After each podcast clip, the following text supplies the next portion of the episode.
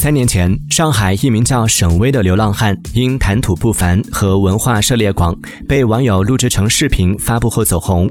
时隔三年，流浪大师沈巍再次出现在媒体视野。